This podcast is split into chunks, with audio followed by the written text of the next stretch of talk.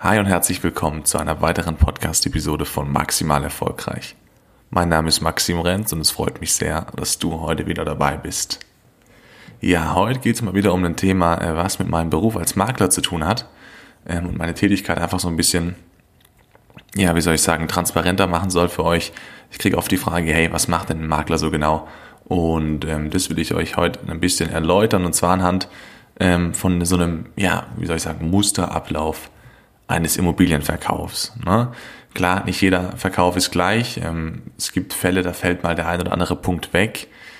Gibt auch Fälle, da kommt noch deutlich mehr dazu, aber ich habe jetzt einfach mal probiert, so den ganz klassischen Normalfall eines ja, Haus- oder Wohnungsverkaufs für euch ähm, ja, darzustellen und erzähle euch da eben heute so ein bisschen was drüber. Ich weiß, dass viele ähm, ja irgendwie so ein bisschen das Bild im Kopf haben, dass der Makler ähm, zur Besichtigung erscheint, die Tür aufschließt, ähm, die Leute durch die Wohnung führt, dann entscheiden sich die Leute für die Wohnung. Der Makler sagt, alles klar, super, ähm, geht dann auch zum Notar und stellt dann eine dicke Rechnung. Ne? Und klar, dann ähm, kommt man auf den Gedanken, dass es ja doch ein recht überbezahlter Job ist, beziehungsweise ähm, ja, wie soll ich sagen, viel Geld für ähm, wenig Service ist. Ja, und das ist in der Tat nicht der Fall. Ich denke, das können alle Makler bestätigen und ähm, das können eigentlich auch alle Eigentümer bestätigen, die mal so einen Prozess miterlebt haben oder das eben mal ähm, ja ordentlich erklärt bekommen haben. Aber um das Finanzielle soll es heute eigentlich gar nicht gehen. Ich habe in der letzten Folge ja so ein bisschen über den Verdienst geredet und da auch ähm, ja mit dem einen oder anderen Mythos so ein bisschen äh, aufgeräumt. Also heute geht es einfach mal ganz grob um den Ablauf ähm, genau, und alles beginnt meistens mit dem sogenannten Ersttermin. Der kann beim Kunden stattfinden, kann aber auch bei mir oder bei uns im Büro stattfinden. Ähm, ist eigentlich irrelevant, weil es da meistens eh ähm, noch zu keinem Auftrag kommt. Es ist tatsächlich so, wer sich so ein bisschen mit dem Thema Widerrufsrecht auskennt, wird wissen, dass ähm, Verbraucher tatsächlich kein Widerrufsrecht haben, wenn es um Geschäfte geht oder um Verträge, die in den Geschäftsräumen des Unternehmers ähm, abgeschlossen werden. Ne? Das heißt, wenn ich zum Kunden fahre und der mir einen Auftrag unterschreibt, dann hat der Kunde tatsächlich 14 Tage Zeit, das Ganze zu widerrufen. Wenn der Kunde aber hier ähm, bei mir im Büro vorbeischneit und ähm, hier dann eben unterschreibt, hat er kein Widerrufsrecht. Ne? Aber wie gesagt, beim Ersttermin kommt es meistens eh zu keinem Vertrag, deswegen ist der Standort zweitrangig, ähm, darf sich eigentlich der Kunde aussuchen. Ne? Und da geht es einfach darum, sich so ein bisschen kennenzulernen. Ich denke, Sympathie ist immer ein ganz großer Punkt ne? für den Eigentümer, aber auch für uns. Für mich macht es auch keinen Spaß, mit Leuten zusammenzuarbeiten, ähm, die ich irgendwie auf den Tod nicht ausstehen kann. Und ich denke, andersrum ist es ja genauso. Das heißt, ähm, ja, man lernt sich eben kennen, man berät den Kunden natürlich. Oft ist der Kunde ja vielleicht noch gar nicht ähm, wirklich an dem Punkt angekommen, wo er sagt, okay, ich verkaufe jetzt zu 100 Prozent. Vielleicht überlegt er noch ein bisschen, ähm, vielleicht würde er eventuell auch vermieten und dann gilt es für uns natürlich, ja, den Kunden eben so ein bisschen aufzuklären, ihn zu beraten, Vor- und Nachteile, ähm, was eben zu der Situation oder zu dieser Zeit aktuell mehr Sinn macht, ähm, ja, etc. Wir präsentieren da auf jeden Fall auch schon so ein bisschen unseren Service, ne, machen so eine kleine Service-Präsentation und erklären dem Kunden auf jeden Fall, was wir denn alles so für ihn machen würden, ne, welche Services wir eben äh, anbieten. Und ähm, ja, auch gehen wir auf Vertragsmodalitäten ein. Oft fragt der Kunde dann schon mal, na Herr Renz, wie wird es denn aussehen? Angenommen, wir arbeiten mit Ihnen zusammen. Ähm, wie schaut es denn mit den Laufzeiten aus? Und was muss man denn beachten? Und hin und her, vor und zurück. Und ähm, ja, sonst werden halt eben allgemeine Fragen beantwortet. Und ja, wenn der Termin, der allererste, das Kennenlerngespräch quasi zum Erfolg führt, beziehungsweise die Sympathie stimmt, dann geht es meistens weiter mit Termin Nummer zwei und das ist dann die Objektaufnahme vor Ort. Ne? Die nutzen wir Makler, um das Objekt natürlich mal äh, zu besichtigen. Klar, Fotos sind immer das eine, aber wir sollten ähm, so ein Objekt auf jeden Fall immer mal selbst gesehen und geprüft haben. Und dann notieren wir eben alle relevanten Daten, ne, die wir für die Immobilienbewertung später dann benötigen, aber auch um das Exposé dann schreiben zu können. Und wir lassen uns alle verkaufsrelevanten oder zumindest schon mal bewertungsrelevanten Unterlagen geben. Klar, meistens ist es so, dass der Eigentümer leider nicht alle Unterlagen parat hat. Dementsprechend lassen wir uns dann in der Regel eine Vollmacht ausstellen und fordern die Unterlagen dann ja meistens eben bei der Hausverwaltung an Leider kommt es auch des Öfteren vor, dass die Hausverwaltung ja, gewisse Unterlagen auch nicht hat, die wir für unsere Bewertung aber benötigen. Und dann kümmern wir uns natürlich auch darum, dass die Unterlagen eben ähm, ja, aufgesucht werden. Also wir erledigen dann die Behördengänge, ähm, wissen ja teilweise auch, wo es so ein bisschen schneller geht und welche Tricks es da gibt, um ähm, ja, ein bisschen zügiger an die Unterlagen zu kommen. Genau, Schritt drei ist dann die Immobilienbewertung äh, und auch ähm, ja, die Vermarktungsstrategie. Auch darüber machen wir uns schon so ein bisschen Gedanken dann, wie man das Objekt denn dann ja passend eben am Markt positionieren könnte. Das heißt, professionelle Immobilienbewertung ähm, wird von uns erstellt und wir überlegen uns schon mal oder beziehungsweise arbeiten halt eine, eine Vermarktungsstrategie aus, die passend eben, ja, passend zum Objekt ist. Denn ihr müsst euch vorstellen, nicht jede Immobilie ist gleich, beziehungsweise eigentlich keine. Und es macht schon einen großen Unterschied, ob ich jetzt eine Kapitalanlage, also eine klassische ein bis zwei Zimmerwohnung, die gut vermietet ist, die langfristig vermietet ist, ob ich sowas verkaufe ähm, oder ob ich jetzt ein ja, großes, luxuriöses Einfamilienhaus verkaufe, was halt ganz klar ein Selbstnutzerobjekt ist. Das sind natürlich ganz andere Zielgruppen, die man da anspricht und dementsprechend sollte man da auch sein Marketing eben so ein bisschen ausrichten und dann überlegen, okay, ähm, wo finde ich denn meine, ja, meine Zielgruppe, meine Kunden, wie mache ich denn da ähm, auf mich aufmerksam, beziehungsweise auf die Immobilie aufmerksam. Genau, dann ähm, reichen wir die Immobilienbewertung natürlich weiter. Man schaut, ob man sich da eben einig wird. Ich bin mittlerweile an dem Punkt, dass ich auch ähm, des Öfteren mal Objekte ablehne. Wenn ich das Gefühl habe, okay, hey, das ist einfach überteuert, dann ähm, macht es für uns einfach keinen Sinn. Ne? Wenn ich dann mit zwei, drei Monate Arbeit habe, das Ganze nicht verkauft bekommen, dann ist im Endeffekt ähm, der Eigentümer sauer ja, oder frustriert, sein Objekt ist so ein bisschen verbrannt und ähm, keiner hat was davon gewonnen. Klar, am Anfang als, als junger Makler oder als Berufseinsteiger versucht man sich wahrscheinlich an ähm, alle möglichen Aufträge zu klammern, was bestimmt auch normal ist, was vielleicht auch gar nicht schlecht ist, um einfach mal ein bisschen ja, in den Flow zu kommen, Erfahrung zu sammeln. Aber ich bin mittlerweile an einem Punkt, ähm, wo ich jetzt nicht mehr jeden Auftrag unbedingt brauche, ähm, sie mir sogar teilweise schon so ein bisschen aussuchen kann. Und dementsprechend ist es für uns halt ganz wichtig, dass der Preis realistisch ist ne, und dass man zumindest ungefähr eben zusammenfindet. Genau, und sollte das eben passen, gibt es dann den nächsten Termin, und zwar den Fototermin. Da kommt es halt eben drauf an, ob man als Makler gut ausgestattet ist, also ob man das ganze Equipment selbst hat, na, sprich eine gute Kamera, Stativ, Weitwinkel, was es nicht so alles gibt, oder ob man da eben dann den Profifotografen engagiert. Das hängt natürlich auch so ein bisschen mit dem Objekt zusammen. Ich würde jetzt für eine Einzimmerwohnung für 80.000 Euro eher keinen Profifotograf organisieren, wenn es aber um ein fettes Anwesen geht, ähm, irgendwas Luxuriöses, wo es sich wirklich lohnt, äh, mega Bilder zu haben, dann kann man über sowas auch nachdenken, klar. Mm, dann messen wir die Wohnung auch noch aus, vorausgesetzt es gibt keine Wohnflächenberechnung.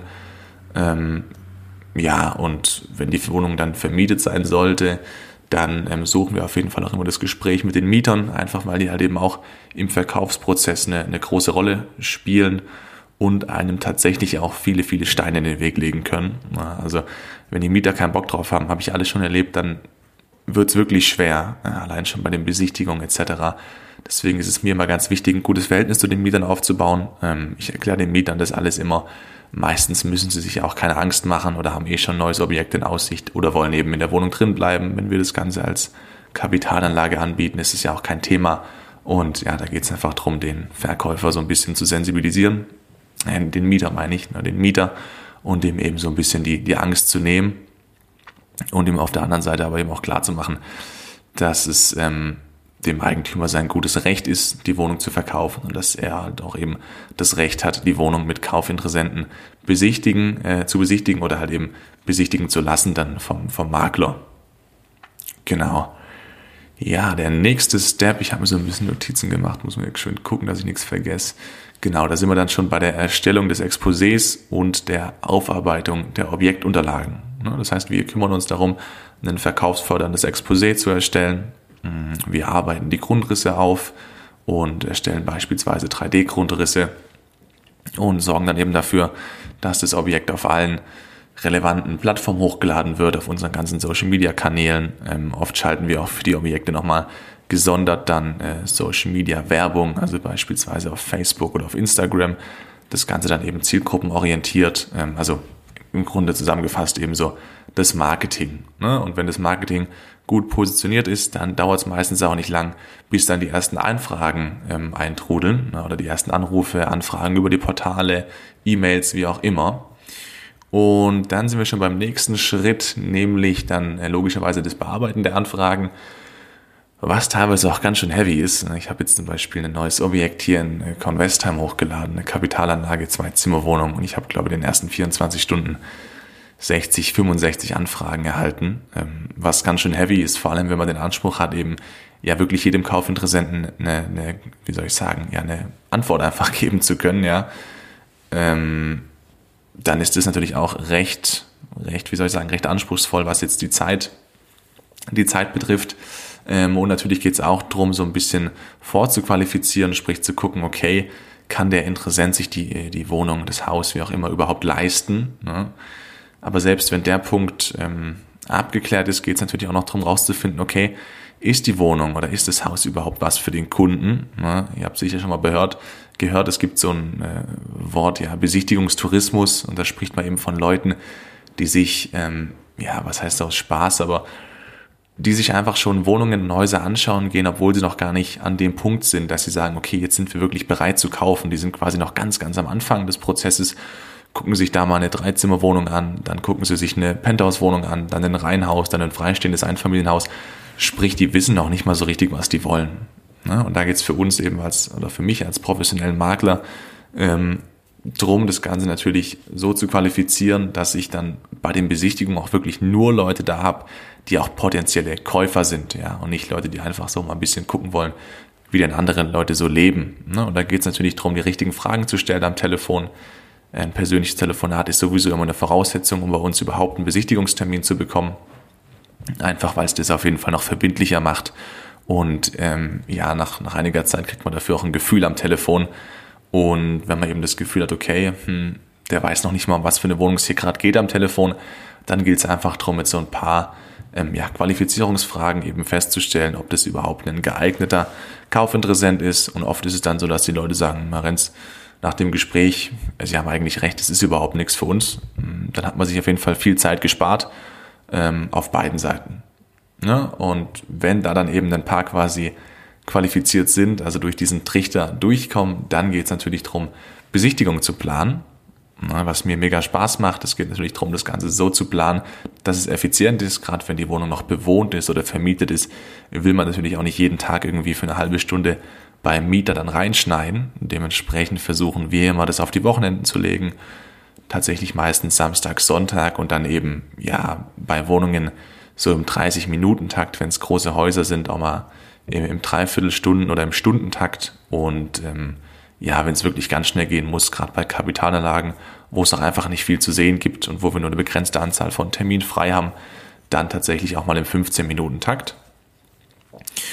Ähm, genau. Und sollte bei den Besichtigungen dann jemand konkretes Kaufinteresse äußern, beziehungsweise ähm, ja, eben sagen, dass er die Wohnung kaufen will, dann wird natürlich meistens auch erstmal verhandelt. Ne? Es kommt ganz aufs Objekt an, ob es da noch was zu verhandeln gibt oder nicht. Umso gefragter das Objekt, umso weniger gibt es natürlich zu verhandeln. Es äh, gibt aber auch Objekte, wo dann doch meistens noch ja fünf bis mal mindestens zehn Prozent noch eben an Spielraum ähm, da ist. Und dann versuchen die Leute natürlich zu verhandeln, was ihr gutes Recht ist. Und wir als Makler ähm, schauen dann eben, dass wir ja, Käufer und Verkäufer irgendwo zusammenbringen. Ähm, wir versuchen natürlich so neutral wie möglich zu bleiben. Mm, genau, und sollte das dann klappen, beziehungsweise sollte man sich einig werden, geht es zum nächsten Schritt. Wir sind mittlerweile schon bei Step 9. Ihr seht, ist doch ein bisschen mehr wie Tür aufschließen. Ähm, dann geht es darum, die Finanzierung abzusichern. Ein ganz wichtiger Punkt, was, ähm, oder wobei sich die, die Privatverkäufer oft schwer tun. Ne? Und es gibt nichts Ärgerliches als wenn man das Objekt dann aus dem Netz offline nimmt und dann die Horrorgeschichten, ne, man steht beim Notar und der Käufer kommt nicht, ähm, ist uns noch nie passiert und wird uns auch nie passieren, einfach weil wir das eben wirklich äh, gelernt haben abzusichern.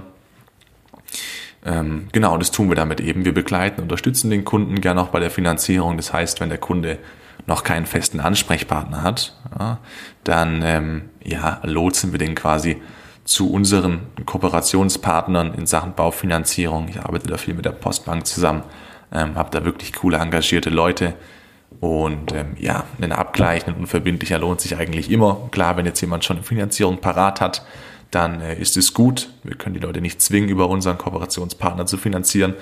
Aber ähm, ja, wir versuchen es natürlich einfach, um dort auch, ich sag mal, Souveränität zu gewährleisten. Ne? Weil da wissen wir, okay, die Leute arbeiten ordentlich. Und wenn wir dann von unserer Bank dort das Go bekommen, dann äh, können wir uns auch sicher sein, dass es letztendlich wirklich klappt. Genau.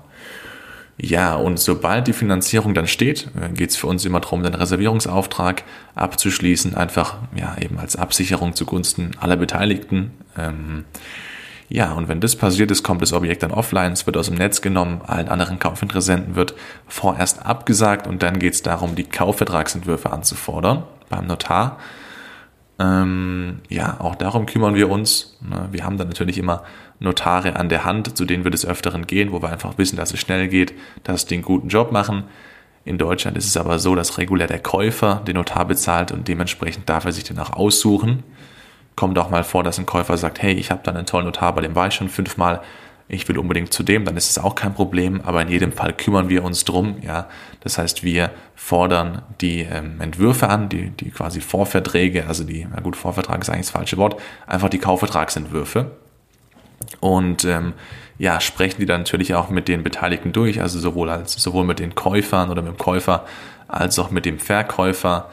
Ähm, gerade bei Leuten, die jetzt noch nie was gekauft haben, ähm, wirft so ein, ja, so ein Vertrag, so Kaufvertragsentwurf oft viele, viele Fragen auf und da bemühen wir uns natürlich auch drum, denen das zu erläutern, ist eigentlich auch so ein bisschen der Job vom Notar, aber ähm, wir haben kein Problem, uns damit ähm, oder wir haben kein Problem damit, uns mit den Leuten zusammenzusetzen, meistens oder teilweise auch mit Käufer und Verkäufer an einen Tisch und dann wird der Vertrag eben schon mal durchgelesen. Ähm, Wenn es was zu ändern gibt oder zu ergänzen, dann kümmern wir uns eben auch noch darum und wenn alles passt, dann gilt es eben einen Beurkundungstermin zu machen, einen Notartermin zu vereinbaren und dann befinden wir uns quasi auch schon auf der Zielgeraden.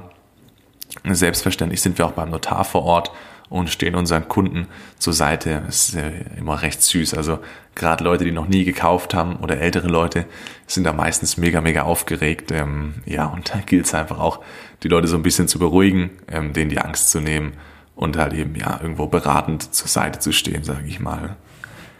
Ja, und ähm, wenn dann der Beurkundungstermin vonstatten gegangen ist, wenn alles geklappt hat, dann freuen wir uns auf jeden Fall in erster Linie, weil dann ist das Geschäft quasi durch. Dann haben auch wir uns unsere Provision verdient. An dem Punkt machen wir aber noch nicht Schluss, sondern wir bieten auch noch so einen sogenannten ja, After-Sales-Service an, sprich wir begleiten die Schlüsselübergabe, also nach der notariellen Abwicklung findet dann eben die Schlüsselübergabe statt, die protokollieren wir natürlich auch und empfehlen dann eben auch noch Handwerker, Umzugsunternehmen und alles weitere. Genau, und das war also der Prozess vom Ersttermin bis hin dann zur äh, Schlüsselübergabe. Was ich jetzt bewusst weggelassen habe, ist ähm, der ganze lange Prozess, äh, den es braucht, bis man überhaupt mal einen Ersttermin hat, ja, bis man überhaupt mal einen Auftrag hat. Ähm, auch das muss man natürlich äh, mit einplanen. Ne? Auch das ist ganz viel Zeit und, und Energie, die eben investiert wird von uns. Da kann der äh, letztendliche Käufer oder Verkäufer dann aber nichts dafür. Also ich kann ja äh, schlecht zum Käufer sagen, ja, ich nehme so und so viel Provision, weil ich habe jetzt erstmal drei Monate gesucht, bis ich den Auftrag überhaupt bekommen habe. Ich denke, ihr wisst, was ich meine. Aber das darf man natürlich auch nicht vergessen, dass diese Aufträge nicht, nicht von Bäumen fallen, ja.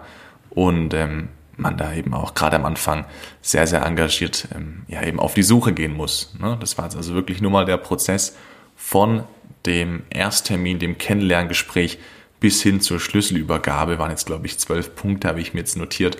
Wie gesagt, bin es bei keinem zu tief ins Detail gegangen, aber einfach, dass ähm, ja, du als Zuhörer mal so ein bisschen ein Gefühl dafür bekommst, äh, wie so ein Verkauf abläuft. Ähm, genau, und jetzt hast du auch schon mal viele ähm, ja, Teile kennengelernt, die eben dann so, die wir so in unserem Alltag äh, machen. Wie gesagt, die Wochenenden sind dann meistens mit Besichtigung gefüllt, was aber mega Spaß macht in meinen Augen. Ähm, man lernt viele coole Leute kennen. Genau, und Jo, das soll es eigentlich auch schon gewesen sein. Also, wenn du auch einer warst, der mit dem, wie soll ich sagen, äh, der so ein bisschen im Kopf hatte nach dem Motto, hey, der Makler, der kommt da angefahren, schließt einmal die Tür auf und äh, stellt eine fette Rechnung. Du siehst, es ist nicht ganz so der Fall und ähm, ja, es ist auf jeden Fall immer ein langer Prozess. Ist natürlich sehr unterschiedlich. Ich habe Objekte verkauft, bei denen habe ich 50, 60, 70 Besichtigungen machen müssen. Ich habe aber auch Objekte verkauft und da bin ich ganz ehrlich, ähm, da gab es eine Besichtigungsrunde und dann war das Ding weg. Ne? Also viel vom Prozess ist immer, immer derselbe Prozess, gerade die Bewertungen, die ganzen Unterlagen einholen, gut, alles dann wieder ab. Finanzierung ist sowieso immer gleich. Ähm, die Qualifizierung der Interessenten, Exposé schreiben, Fotos machen, Objektaufnahme. Aber in der Dauer unterscheiden sich die Aufträge natürlich. Meistens kann man schon sagen, umso teurer das Objekt ist, ähm, ja, umso schwerer oder umso länger dauert das eben. Wenn es jetzt irgendwie Kapitalanlagen sind, die eine, eine gute Rendite abwerfen in äh, beliebten Standorten, dann ähm, ja, geht es meistens schneller, aber da ist dann halt wieder die Schwierigkeit, an so einen Auftrag überhaupt mal ranzukommen. Ne?